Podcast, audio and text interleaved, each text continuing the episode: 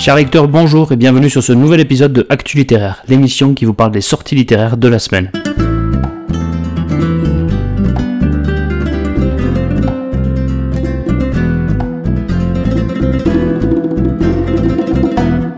Et comme chaque semaine, je vais d'abord vous présenter euh, la partie essai avec quelques nouveautés euh, du côté historique, après une petite rubrique bande dessinée et manga, et puis on terminera par des romans. Ensuite, je vous exposerai moi mes lectures de la semaine, une citation pour terminer, puis voilà, ça sera fini pour ce nouvel épisode de Actu littéraire. Allez, on va commencer de suite avec la partie histoire et essai.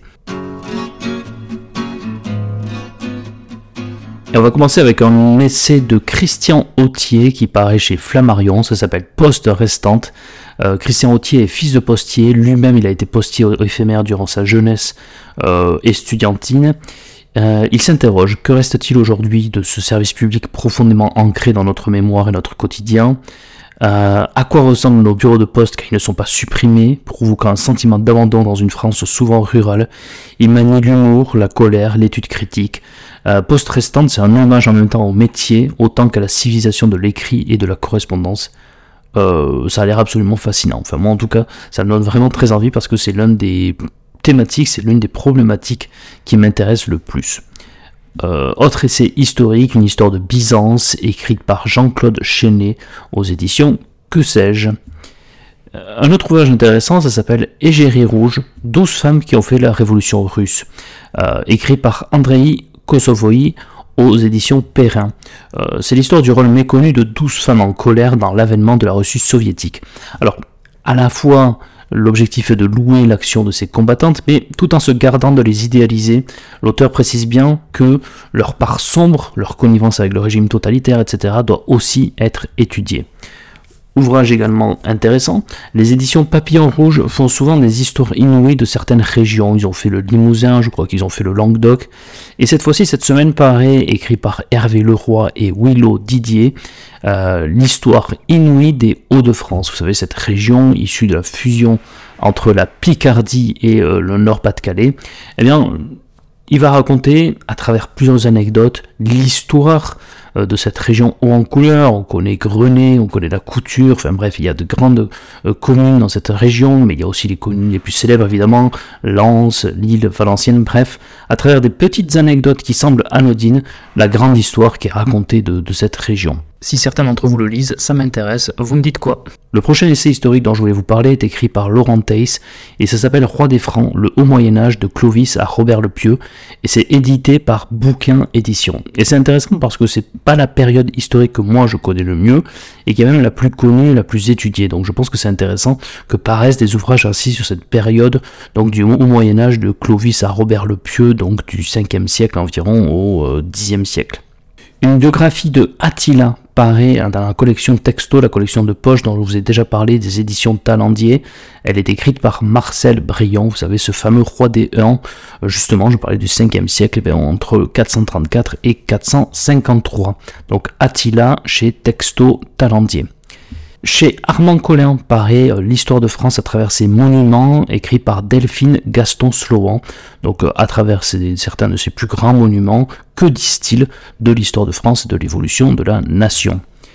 Euh, un autre ouvrage intéressant, édité par les éditions PUF, écrit par Pierre Savy, ça s'appelle Les princes et les juifs dans l'Italie de la Renaissance, à une époque où euh, les juifs étaient plutôt repoussés, rejetés dans certains États. Euh, les grandes cités italiennes de la Renaissance, eux, les acceptaient, pas tous de la même manière, mais c'était intéressant d'étudier la manière exactement dont cela se faisait. Et dernier essai historique dont je voulais vous parler, ça s'appelle L'identité républicaine de la France, écrit par Jacqueline Lalouette aux éditions Fayard, sous-titré Une expression, une mémoire, des principes. Donc elle retrace à la fois l'histoire de cette expression, Jacqueline Alouette, et puis ensuite elle analyse la teneur, le contenu de l'identité républicaine, qui se fonde sur la mémoire des Lumières, sur la Révolution française. C'est une thématique, moi, qui m'intéresse beaucoup, donc je pense que ça fait partie des ouvrages qui sortent cette semaine que j'essaierai de lire euh, dans les prochains temps. On en a terminé avec la partie essai historique, passons de suite aux bandes dessinées et mangas.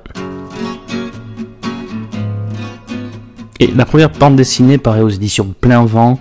Elle est écrite par Andrea Multi et Colline Dupuis et c'est tout simplement une biographie adaptée en bande dessinée de Richelieu, le fameux cardinal principal ministre de Louis XIII, euh, immortalisé dans une image un peu diabolique dans les Trois Mousquetaires de Dumas, mais Richelieu c'était bien plus que cela, et je pense que, et j'espère que cette biographie en bande dessinée saura nous le montrer.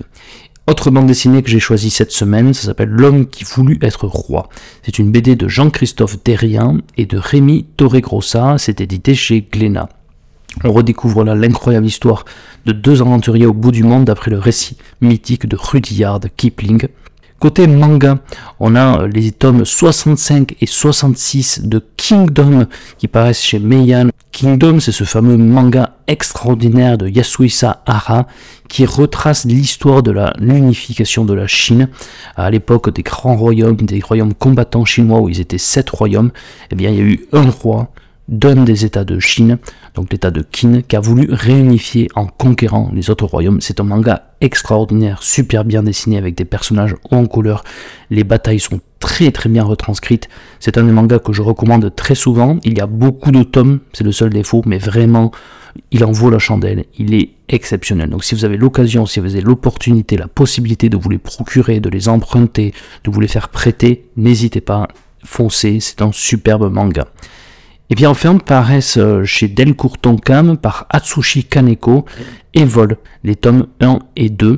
Euh, deux jeunes filles et un garçon déçus par le monde, déçus par leur époque, décident de se suicider. Mais leur tentative échoue, ils survivent et lorsqu'ils reprennent connaissance à l'hôpital, ils se découvrent dotés d'étranges pouvoirs.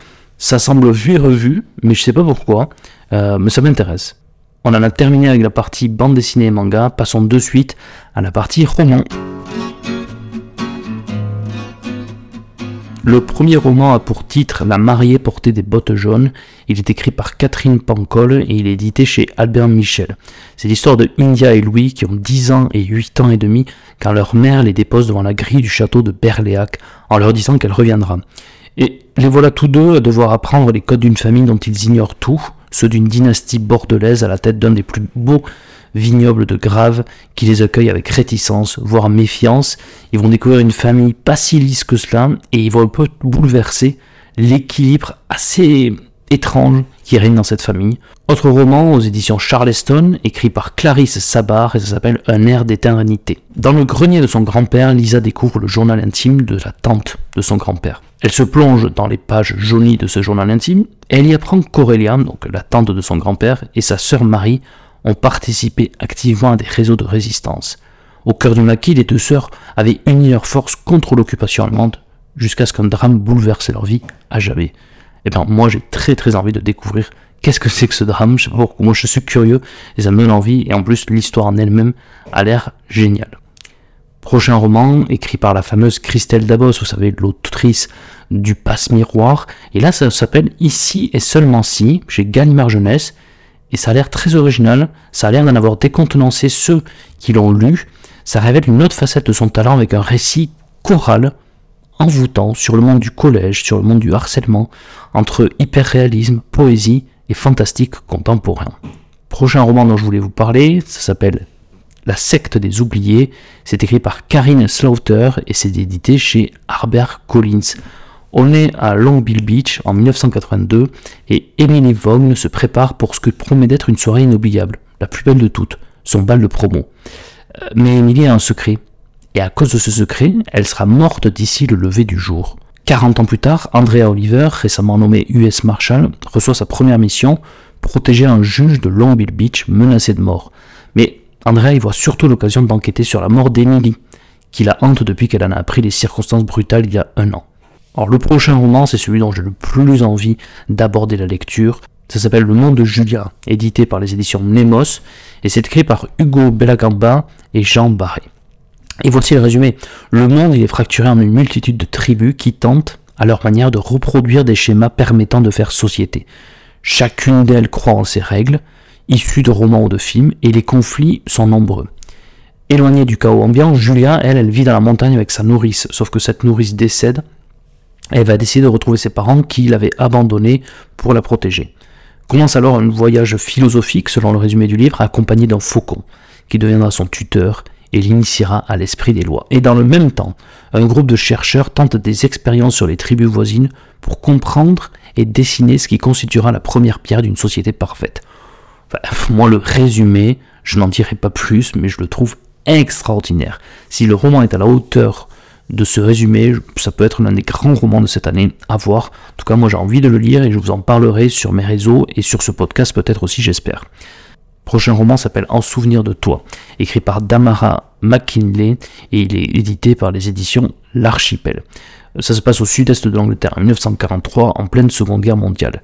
Mais Peggy, qui dirige une pension, s'inquiète surtout pour sa sœur, Doreen, euh, qui doit quitter Londres dans des conditions traumatisantes pour se réfugier à Cliff Haven. Cette sœur, elle est surtout poursuivie par l'ombre de son ancien mari qui la poursuit. Et donc ça va raconter à la fois ce contexte de la Seconde Guerre mondiale, mais à la fois cette inquiétude d'une sœur à la fois historique, familiale, euh, dramatique. Je pense que ça peut être un excellent roman, et puis les éditions L'Archipel nous ont habitués à sortir des très bons romans de ce genre. Et puis on va terminer cette partie roman avec un roman de Solène Bakowski qui s'appelle Ce que je n'ai pas su, édité chez Plomb. Hélène avait été euh, quittée par Paul, célèbre romancier, et elle n'arrêtait pas d'y penser. Elle a finalement réussi à cicatriser un petit peu les plaies de cette rupture, mais l'éditrice de Paul, un jour, lui apprend qu'il a été retrouvé mort. Elle va à l'enterrement, bon, elle sait qu'elle ne va pas s'attendre à grand chose, parce qu'il n'avait pas de famille, il n'avait aucun lien, il n'avait rien, sauf qu'elle découvre qu'il lui avait menti. Il avait une famille, il avait des amis, et puis elle rencontre Rachel, qui elle est également très affectée, qui a beaucoup connu Paul, et petit à petit, elles vont apprendre à se connaître, à s'apprivoiser, et puis surtout à essayer de découvrir le mystère de sa mort, qui réside peut-être dans le manuscrit qu'il était en train d'écrire sous la forme d'une longue confidence. Eh bien, je vais vous faire une confidence moi-même, ça fait partie des romans que je compte lire dans les prochaines semaines, donc je vous en reparlerai très rapidement. Voilà pour la partie roman, et je vais maintenant vous présenter ce que moi je suis en train de lire. Bien pour ma part, j'ai commencé La peste écarlate de Jack London. Je continue l'ouvrage historique de Fadiel Hadj sur la guerre de succession euh, sur Henri IV. J'ai commencé également un autre ouvrage historique de Eric Anso sur l'histoire mondiale des impôts chez Passé Composé. Et puis je continue également le livre de Robert Antelme qui s'appelle L'espèce humaine. On va terminer avec une citation, une citation somptueuse, sublime, d'un des plus grands auteurs de notre littérature il s'appelle Jean Racine, la pièce s'appelle Bérénice. Adieu. Je vais, le cœur trop plein de votre image, attendre, en vous aimant, la mort pour mon partage. Surtout ne craignez point qu'une aveugle douleur remplisse l'univers du bruit de mon malheur. Madame, le seul bruit d'une mort que j'implore vous fera souvenir que je vivais encore. Adieu.